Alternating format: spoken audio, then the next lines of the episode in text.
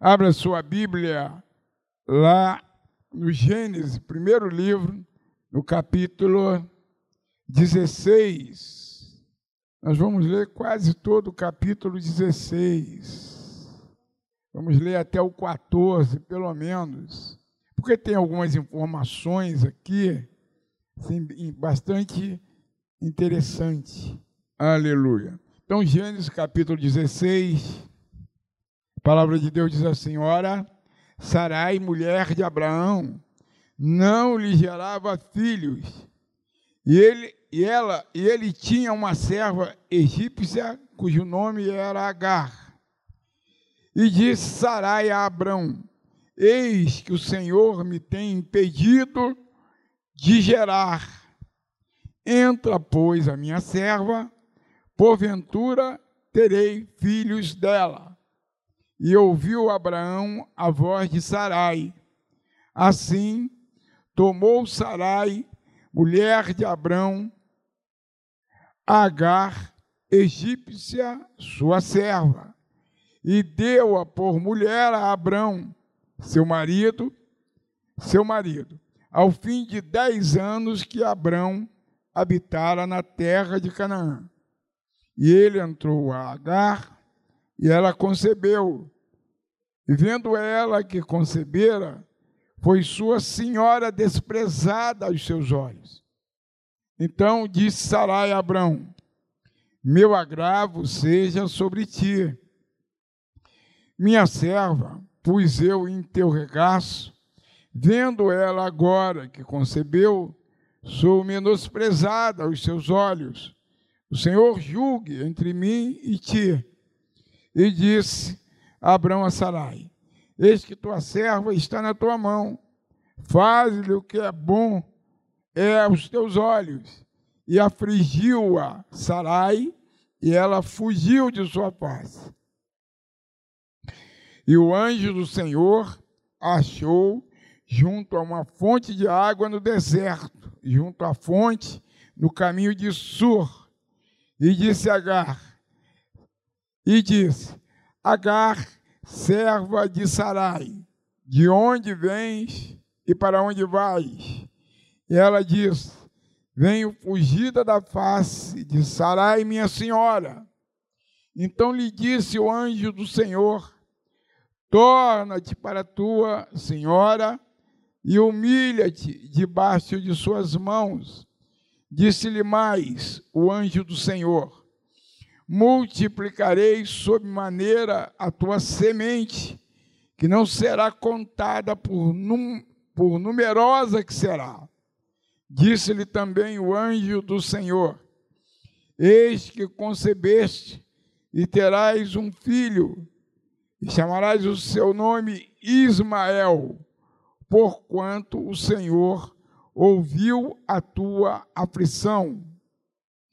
E ele será um homem bravo, e a sua mão será contra todos, e a mão de todos contra ele, e habitará diante da face de todos os seus irmãos. E ela chamou o nome do Senhor, que com ela falava: Tu és Deus da vista, porque diz: Não olhei eu também para aquele que me vê, por isso se chama aquele poço de Laai-Roi, este que está entre Cádiz e Berede. Curve a cabeça, feche os olhos, Senhor. Nós temos louvado o teu nome nessa manhã, nesse lugar, Senhor. Em meio aos louvores, em meio à adoração, Senhor. Nós temos sentido a tua presença, Senhor. E nós já temos ouvido a tua voz, porque tu já falaste ao nosso coração que tu continuas o mesmo, mesmo Deus grande, poderoso, e que nós temos acesso a ti 24 horas por dia. E muito obrigado, porque tu és um Deus que se coloca no nosso meio, tu és um Deus que fala conosco, Senhor. E agora o que nós te pedimos após termos lido a tua palavra é que tu continues no nosso meio, continues falando conosco e que tu cumpras os teus propósitos eternos, curando, libertando e salvando para glória e para louvor do teu nome. Em nome de Jesus. Amém. Aleluias. Glórias e honras ao teu nome. Amém.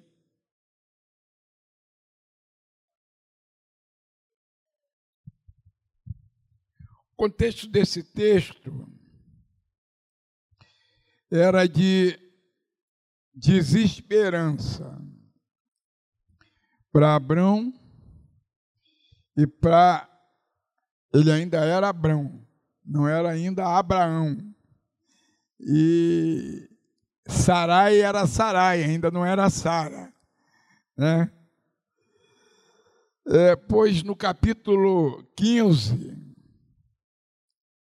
Deus, num momento de desesperança também, para Abraão e Sarai, mas eu não vou comentar não, porque faz parte de uma outra mensagem, capítulo 15.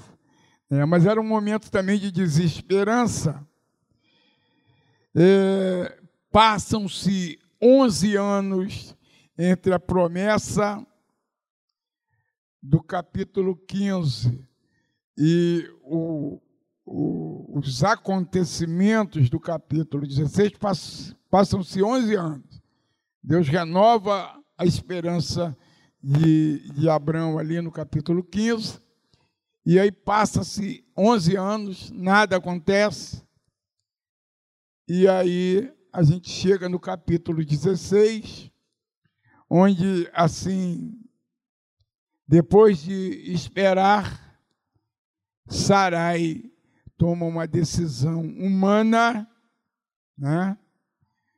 E convence Abraão a tomar uma atitude também humana. Tinha nada a ver com Deus aqui, esse, esse acerto que eles dois fizeram. A promessa não se cumpre. Então o casal resolve tomar uma decisão que, além de lhes trazer aborrecimentos, tristezas e angústias, teriam desdobramentos históricos, irmãos, que se estendem até os nossos dias, sabe? Os desdobramentos dessa, dessa atitude impensada, dessa atitude apressada, a mania do ser humano de não esperar o tempo de Deus e eu queria destacar isso, né? Traz o não esperar o tempo de Deus na nossa vida, pode trazer desdobramento que vai influenciar a nossa vida toda, nossa posteridade, pode trazer, e até a história da humanidade. Os desdobramentos aqui dessa atitude impensada. Se vocês observar, é, é, o anjo falando acerca de Ismael, diz assim, versículo 12: E ele será homem bravo, e a sua mão será contra todos, e a mão de todos contra ele, e habitará diante da face de todos os seus irmãos. É impressionante como a Bíblia, a palavra de Deus, ela é precisa. Precisa. A palavra de Deus é inerrável. Guarde isso no teu coração, porque vai servir para muitos dezenas de aspectos da tua vida, sabe? E vai lhe ajudar a tomar decisões segundo a orientação de Deus, porque Deus não erra. Deus não erra. Sabe? Esse versículo 12 aqui se cumpre nos nossos dias de uma forma literal. Quem são aqueles que Ismael, né, ou a descendência dele, seria contra as doze tribos de Israel, que hoje se estabeleceu como um Estado. E aonde estão os descendentes de Abraão? Todos aqueles países ali em volta de Israel, os países árabes, que se contrapõem a Israel de toda forma, eles vivem em guerra há dois séculos, pelo menos, dois séculos pelo menos, vivem em guerra. É o Egito, é a Jordânia, é a Síria, mais adiante o Irã, é o Iraque. Quer dizer, você vai esse, esse ser, a descendência desse ser chamado Ismael, vai se opor a todos os seus irmãos, que são as doze tribos de Israel. Eu queria destacar isso para falar sobre, sabe, como a Bíblia, a palavra de Deus, ela é precisa. Sabe, uma atitude errada que se estende através dos séculos, causa problemas através dos séculos. Tudo isso por conta de uma decisão fora da vontade de Deus. E a gente tem visto isso de uma forma, só olhar para o lado, às vezes a gente vê isso. Só olhar para a nossa família, olhar para o lado, você vê isso. Decisão tomada fora da, da direção, do conselho de Deus, e que tem desdobramentos que vão passando os anos e eles continuam é, é, causando problemas graves e terríveis. Né? Então, eh, eu fiz um, um parêntese aqui, estava aqui no bolso da mensagem, mas enquanto a gente prega, a gente crê que o Espírito Santo vai falando para a gente e sai esses alertas, esses ensaios. Então, além de causar problemas para Agar, que acabou a levando ao deserto, onde Deus trata com ela, né, de uma maneira que nos traz também muitos ensinamentos, e já se passam, irmãos, quatro mil anos. E Deus continua falando conosco através da Bíblia, da palavra de Deus, sobre atitudes impensadas, né? atitudes que eh, não edificam. Fazendo uma sinopse do texto, começa no versículo 1. Sarai não tinha filhos, Sarai entrega sua serva Abrão para possuir. Isso era uma norma, é uma norma naqueles tempos antigos, entendeu? Os povos da Mesopotâmia tinham esse costume. Se a esposa era estéril, é, a tradição mandava que ela escolhesse uma das suas escravas e desse para o marido para que, a partir daí, pudesse vir uma descendência para o casal. E esse filho ou filha que nascesse não era da escrava, mas era considerada era considerada um filho da esposa do patriarca. Isso era muito comum. Porque você pode pensar, olhando pelo olho da história, que coisa horrível, como é que pode acontecer isso? Mas era costume na época, né? Por isso ela não fez alguma coisa que fosse errada se fosse dentro de um outro de uma outra situação. Ela fez errado porque Deus tinha feito uma promessa e ela quis ajudar Deus a cumprir a promessa. Deus não precisa de ajuda. Quando Ele determina alguma coisa, é só esperar o tempo. Se Deus tem falado alguma coisa contigo acerca de alguma situação, espere o tempo de Deus na tua vida. Ele não precisa de ajuda. Ele é Deus. E ele tem o seu tempo determinado. O provérbio diz que tem um tempo determinado para todas as coisas, sabe? Então espere o tempo de Deus, porque senão você vai ter problemas, e às vezes, problemas muito sérios. Não se apresse, sabe? Se coloque nas mãos de Deus em oração e pede a Deus, Senhor, me dá paciência para me esperar o teu tempo.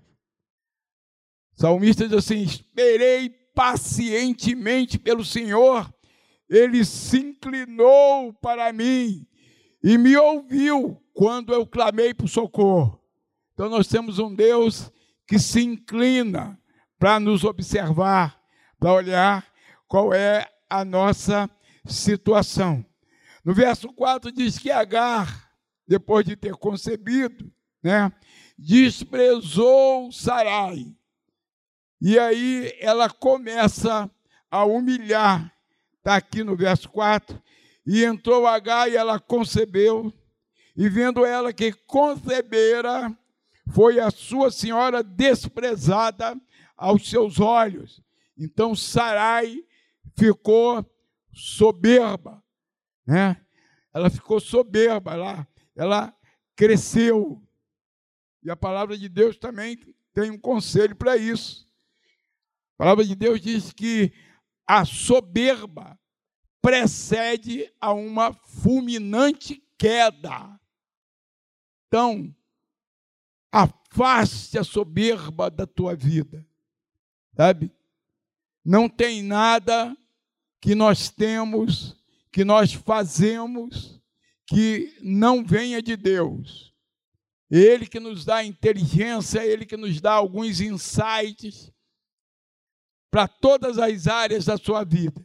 Então, por mais inteligente que você seja, seja uma pessoa humilde, para que não venha sofrer com a tua soberba, porque a soberba traz problemas também. Então, Agar, ela começou a tirar vantagem da posição que Sarai lhe tinha dado. Foi Sarai que deu, que deu a ela essa oportunidade de gerar um filho que não era, pelo menos é, teoricamente, não seria dela, seria da sua, é, da esposa de Abraão, seria de Sarai, o filho, porque era assim que funcionava a sociedade naquela época, sabe? Aquela criança, Ismael, ele deveria chamar Sarai de mãe e não H. Era o que era, era a norma, era o protocolo, sabe, daquela, daquela sociedade patriarcal. Então ela desconsidera o fato de que continuava sendo escrava. Isso não mudou a situação dela. Ela continuava sendo escrava, sendo que ela era uma escrava num patamar especial. Ela não era como as outras escravas. Ela era uma, uma, uma escrava que tinha consideração dos seus donos, que era Abrão e, e Sarai. Ela não considerou isso. Ela ficou soberba, ela ficou arrogante, ela ficou prepotente, rebelde e insolente. Né? Começou a desprezar a sua é, senhora. No verso 5, diz que Sarai, né, irmãos, o endereço só muda. Muitas vezes o endereço só muda. Então disse Sarai a Abrão: Meu agravo seja sobre ti. Foi coloca a culpa, ó, deu errado por tua causa deu errado por tua causa. Mas Sarai, não foi você que sugeriu, mas você foi sem vergonha e aceitou.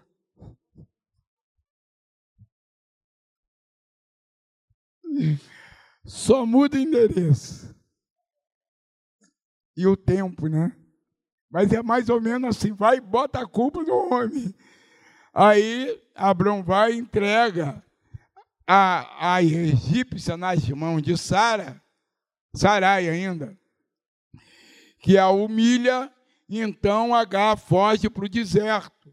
Pelo, pelo, não dá muito tempo a gente comentar sobre isso, pela posição geográfica que ela foi encontrada aqui pelo anjo, mas tudo leva a crer que ela estava voltando para o Egito, que aquele local ali onde o anjo a encontra é caminho de volta para o Egito. Ela devia estar voltando lá para sua família, lá no Egito, né?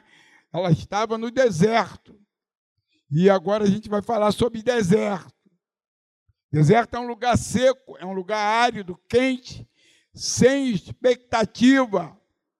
Lugar de desânimo. Já pensou durante o dia um sol de 50 graus, sem vegetação? Lugar de desânimo, solidão. Dificilmente você encontra no deserto alguém para pedir ajuda, ou para bater um papo, pelo menos pedir uma água. Você não encontra, a não ser que você se depare de repente com uma caravana no caminho. Mas é um lugar inóspito e muito parecido com os desertos existenciais que nós passamos. Deserto é cruel, machuca, marca, magoa, fragiliza em muitas situações. Temos hoje 20 milhões de desempregados no Brasil, né? pessoas fazendo as mais diversas coisas completamente fora daquilo que estava acostumado a fazer para poder sobreviver. É um deserto econômico, financeiro, que fragiliza, machuca, tira a dignidade, né? Então o deserto ele tem esta capacidade. Nós nos, nos sentimos um zero à esquerda, porque nada que a gente possa fazer, humanamente falando, vai mudar a temperatura do deserto. É quente demais de dia e frio demais de noite. Né? É sempre muito difícil. Mas Deus, que nunca nos deixa, nos socorre nos de, no deserto e muda a nossa história. Então não se desespere com o deserto. O deserto é inevitável. Jesus ele não alargou a porta. Falou: Nesse mundo tereis aflições. Tem de bom ânimo, eu venci o mundo. Tem pastor aí estreitando a porta, ou alargando a porta. A porta continua estreita. Mas vale a pena perseverar, mesmo no deserto. Porque no deserto a gente desfruta da visita do anjo de Deus na nossa vida.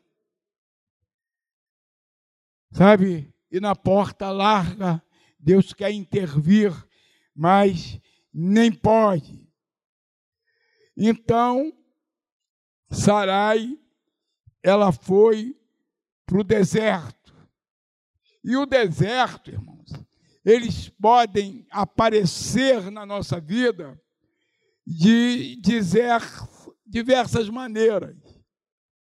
Muitas vezes nós somos enviados ao deserto para glorificar o nome do Senhor. Jesus foi um dos exemplos. Ele foi mandado lá para o deserto para glorificar o nome do Senhor, para mostrar para nós que ele, como homem, ele venceu ele encarou as propostas do inferno, do diabo, sem titubear. Ele era 100% homem. Tanto que ele teve fome. A Bíblia diz que ele teve fome. E o diabo se aproveitou disso. Porque o diabo se aproveita de circunstâncias e situações para nos tirar a visão da eternidade. E a gente tem que estar atento para isso. Então, muitas vezes, Deus permite um deserto na nossa vida, na minha vida, na tua vida, porque Ele quer trabalhar o nosso caráter, quer trabalhar na nossa vida. Ele quer saber até onde a gente vai suportar a provação sem blasfemar contra ele. Então, o deserto é terapêutico, né? ele é terapêutico. Ele nos ensina também. Então, somos enviados ao deserto, muitas vezes, para glorificar o nome do Senhor. As pessoas olharem para mim, para você, dizem assim: mesmo nessa situação, ele continua crente, ele não larga Jesus está desse jeito, nessa situação, sabe? Mas não larga Jesus. Então somos enviados para o deserto, muitas das vezes, para glorificar o nome do Senhor. Somos ou vamos para o deserto, muitas vezes, por causa das nossas atitudes, irmãos. Agar podia tranquilamente aceitar a determinação de Sarai e ficar quietinha ali. Ela, ela era uma serva especial, porque para ser escolhida, para ser alguém que iria perpetuar o nome da família, tinha que ser alguém especial. Ela devia ter muitos méritos. Ela deveria ter assim habilidades que saltavam aos olhos. Então ela deveria glorificar o nome do Senhor, que mesmo escrava, ela era honrada pela sua senhora, e ela não fez isso. Então ela foi pro deserto por causa das suas atitudes. Muitas vezes nós estamos no deserto por causa das nossas atitudes, irmãos atitudes erradas, atitudes fora da vontade de Deus, atitudes impensadas. Sabe? A gente começa a se achar alguma coisa. Como eu já disse, irmãos, nós não somos nada se não for a graça e a misericórdia de Deus. Sabe? A gente vive, todos nós vivemos sempre a um passo da eternidade, no fio da navalha né? Essa essa essa pandemia veio nos mostrar isso com muita clareza. Os grandes da terra, sabe? Que têm à sua disposição os tratamentos mais eficazes e modernos, têm sucumbido diante do Covid-19. Enquanto isso, uma senhora idosa fica três meses internada, entubada diversas vezes e saiu andando do hospital. Sabe? Tem que olhar com esses olhos. Nós não somos nada. Nós não somos nada. Esse, esse vírus, muita gente não está entendendo, a grande maioria dos grandes da terra ainda não entendeu. Ele veio também para nos colocar no lugar que deveríamos estar sempre lugar de humildade e agradecendo a Deus todo dia pelo espetáculo da vida. Sabe? Nós deveríamos andar diante disso, de joelhos. Senhor, muito obrigado. Eu ainda estou de pé por causa da tua misericórdia, por causa da tua graça. Nossa vida deve ser uma vida de adoração a Deus. Então, somos enviados para o deserto muitas vezes por nós mesmos. Não foi ninguém que providenciou esse deserto, não foi Deus que quis que nós fôssemos para o deserto mas nós fomos para o deserto com os nossos próprios pés. E muitas vezes isso acontece e com uma frequência muito maior do que a gente imagina. Então a gente precisa vigiar cada dia as nossas atitudes. Nós devemos vigiar buscando a direção de Deus buscando o conselho de Deus, o conselho do Espírito Santo a cada atitude, das mais simples às mais importantes, porque se nós errarmos, as consequências a gente não pode imaginar. Foi o que aconteceu. Mas deserto, irmãos, é lugar também de encontro com Deus. Sabe? Não deixe passar a oportunidade de ter um encontro com Deus nesse deserto que porventura você esteja atravessando. Saiba que Deus te vê nesse deserto. O verso diz assim: o anjo do Senhor a achou. Deus é um Deus que nos procura. E o anjo do Senhor achou junto a uma fonte de água no deserto, junto à fonte no caminho de Sur. Ela estava indo em direção, em direção ao Egito.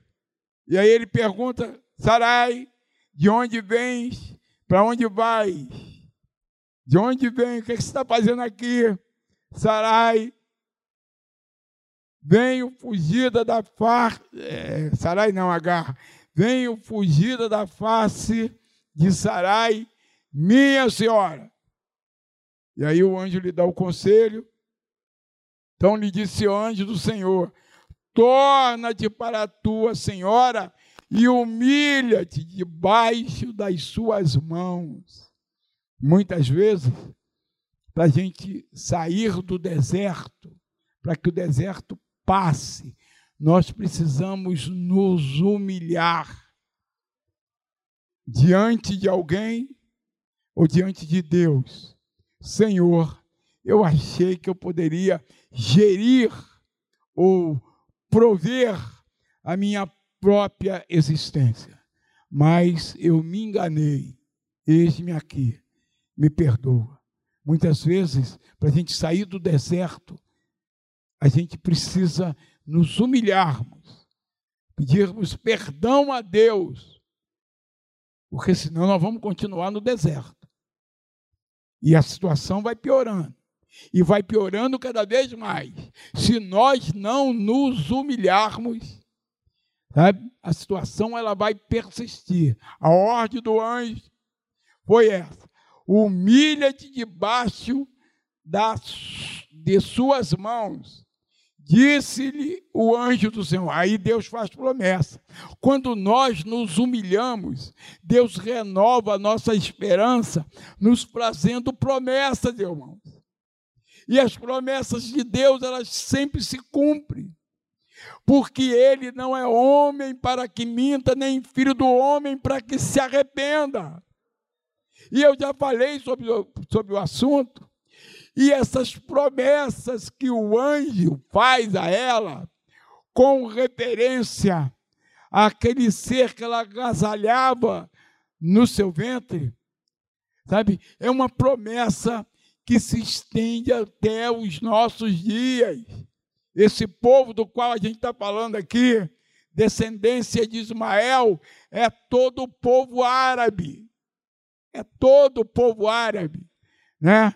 Que vem se levantando, inclusive, nos últimos tempos, né, como uma ameaça ao cristianismo. Olha, você vai ser contra todos, contra Jesus, inclusive. É, contra Jesus, inclusive. A tua a descendência tua aí vai ser uma descendência muito poderosa, e a gente não pode negar o poder dos árabes nos nossos dias. Eles têm tanto poder, esses árabes, eles têm tanto poder, sabe, que já foi.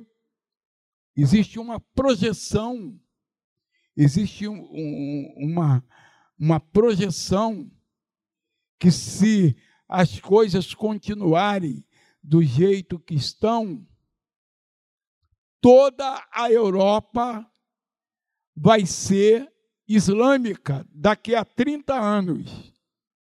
E isso há uma razão muito lógica. Cada casal europeu está tendo somente um filho. Cada casal europeu está tendo somente um filho. Enquanto a imigração árabe para a Europa, que tem sido maciça, cada casal árabe ou descendente de árabe tem sete filhos que são ensinados pelas leis do Corão. Então a Europa vai ser islâmica daqui a 30 anos. E nada aponta que essa situação vai mudar, não. Porque eles são agressivos e ele será homem bravo. Olha para a história, o noticiário internacional. Eles se matam por, por sua causa. Eles se enchem de bombas e se matam pela sua causa. O mundo está mostrando. E ele será homem bravo, sua mão será contra todos, e a mão de todos contra ele, e habitará diante da face de todos os seus irmãos. Então, são fatos, irmãos, que estão patentes aí aos nossos olhos, se cumprindo nos nossos dias. Algo para a gente refletir, assim, com todo cuidado. Nós aprendemos também que os maiores encontros e experiências com Deus são no deserto, pois no deserto sempre a nossa máscara cai. E disse a serva de Sarai: De onde vens, para onde vais? Ela disse: Venho fugido da face de Sarai, minha senhora. Então, aquela soberba, ela ela admitiu ali que ela teve que fugir por causa de uma atitude mal pensada. E é no deserto, quando a gente está lá naquela situação difícil, que a gente reconhece isso. Né? A gente reconhece o nosso erro. A gente observa o porquê que nós estamos ali. Foi o caso de Sarai. Ela estava ali, como eu já disse, por causa das suas atitudes. Então, no deserto, a máscara cai porque a gente passa a perceber, mais uma vez, que nós somos frágeis, sabe? Que nós não podemos nada. A palavra de Deus diz que sem Deus, Jesus falou assim: sem mim, nada podeis fazer. E nada é nada, irmãos. Não adianta projeto, não adianta sonho, não adianta dinheiro, se estiver fora da vontade de Deus, vai dar ruim. Lá na frente vai dar ruim. Sabe? Vai ser difícil. Então, que a gente aprende isso aqui é agir de acordo com a direção de Deus. Aprendemos ainda que deserto é lugar de arrependimento. Então lhe disse o anjo do Senhor: torna-te para a tua senhora e te humilha debaixo das suas mãos. Então tem que se humilhar, tem que se arrepender. Sabe por quê?